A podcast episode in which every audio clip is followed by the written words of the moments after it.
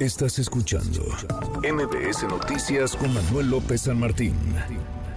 En MBS Noticias, el análisis de Gabriel Guerra Castellanos. Gabriel Guerra Castellanos, querido Gabriel, qué gusto escucharte como cada semana. ¿Cómo estás? Igualmente, mi querido Manuel, muy bien, eh, muy bien y muy contento de ver que eh, pues todo depende no de la magnitud de los errores, sino del número. Entonces, pues bueno, como nada más tienes menos que en los de la administración pasada, en la que hay que decir, por cierto, hubo fe de ratas, en esta todavía no la hay, eh, y los libros ya están listos para, para distribuirse, pero entonces, pues están comparando un error de dedo con eh, invertir el orden de los planetas del sistema solar, por ejemplo. Oye, pero no son errores, Gabriel, son áreas de oportunidad áreas de oportunidad. Y mira, cuando decía esto de los porcentajes, ahorita que escuché, qué, qué, buen resumen nos, preparó nuestro colega. Eh, escuchaba yo lo que, lo que dice Marta Arriaga. Dices, bueno, me, me acordó, Manuel, de cuando ves el currículum de alguien que dice que habla 80% de inglés. Sí. Y no sé si alguna vez has preguntado, bueno, ¿cuál es el 20% que no habla? ¿No? O sea, ese, ese 20% es el inglés técnico, es el inglés de buenos días, buenas tardes, ¿cómo está usted? ¿Cómo llego eh, a la avenida central? Entonces, no se puede hablar en términos porcentuales, número uno. Número dos, pues apenas está empezando la revisión, o sea, lo que él llama 20 eh, áreas de oportunidad han sido detectadas por terceros, no por la Secretaría de Educación Pública, eh, y con trabajos y con dificultades, porque efectivamente pues, los libros no los han eh, hecho ellos, no los han puesto a disposición del análisis público, del análisis de la sociedad. Entonces, a mí en todo esto eh, me preocupa mucho, primero, la opacidad, ¿no? La opacidad, la secrecía. Segundo, la ineptitud para reconocer los problemas y para comunicar. Manuel, este asunto empezó hace ocho días.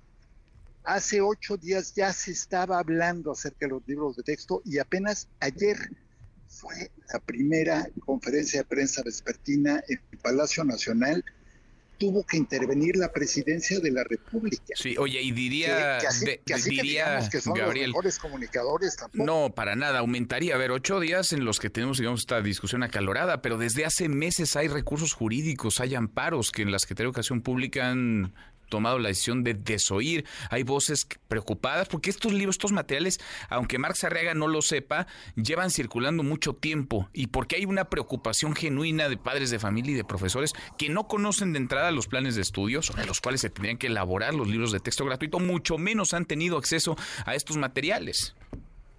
Y eh, que, mira, es cierto, efectivamente, ha habido muchas mentiras, ha habido muchos inventos, pero también hay muchos errores factuales. Es decir, una vez que empieza uno a revisar y analizar en serio, porque yo creo que hemos visto muchos casos y muchos ejemplos de o de abiertas tergiversaciones o de errores de los críticos.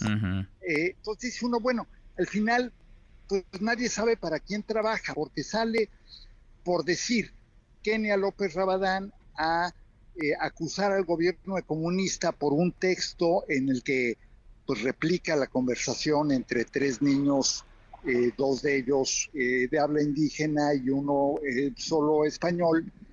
Es una muestra de la división que siembra este gobierno y pues resulta que es un texto de tiempos de Peña, además de que no es un libro de texto. Entonces dices, bueno, ella le está haciendo el trabajo al gobierno, pero luego sale Marta Arriaga y le hace el trabajo a la oposición con sus argumentos y entonces pues ya, esto es el mundo al revés, mi querido Manuel. Eh, quienes deberían estar defendiendo su propia causa se autosabotean, no, no saben siquiera argumentar. Y pues, en lo que, fíjate, yo... Yo, no sé, a ver, a ver, yo lo que no sé y lo que no entiendo es cómo pueden llamar eh, áreas de oportunidad a Por ejemplo, eliminar las matemáticas o acomodar los planetas en desorden del sistema solar o a, afirmar, asegurar que Benito Juárez nació un 18 de marzo o a justificar, porque lo hacen, es increíble, lo hacen, a justificar el secuestro y asesinato de empresarios a manos de la guerrilla. Es que me resulta, me resulta inexplicable, es decir, cómo es que se busca que este pensamiento, por llamarle de alguna forma, sea el que permee entre millones de niñas y de niños. Y, yo creo que además también se está perdiendo la gran oportunidad eh, que existió y que obviamente ya pues está ahorita rebasada, de eh, haber promovido y tener una discusión a fondo en serio acerca de modelos educativos. Porque esos tres ejemplos que acabas de dar, Manuel, son, unos son factuales, es decir, eh, el tema, por ejemplo, de los planetas o el tema de la fecha de nacimiento de Benito Juárez. Otros tienen que ver con una visión del mundo, en que, bueno, se puede aceptar, yo, yo revisé el párrafo en el que se habla del eh, secuestro, retención y asesinato. Eh, sí, sí, sí, de Eugenio Garzazada, sí. Y de don Eugenio Garzazada, y bueno, si lo lees en todo el contexto. Sí, pero no puedes justificar nunca el secuestro y asesinato de un empresario, Gabriel. No, no, no lo podemos justificar. no, no, no. Pero, pero para empezar, te tienes que ir tres páginas antes. Pues.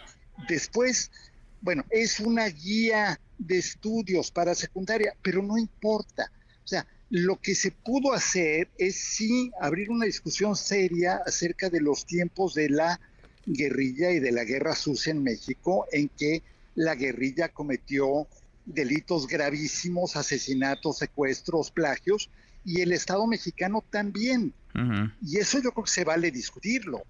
Hablar de lo que hizo el ejército en Guerrero. Sí, sí, pero, pero no puedes justificar, no se puede justificar el secuestro y asesinato de un empresario, ni de ninguna persona. No, no, no se lo podemos llevar a los niños a un pupitre en un libro de texto gratuito.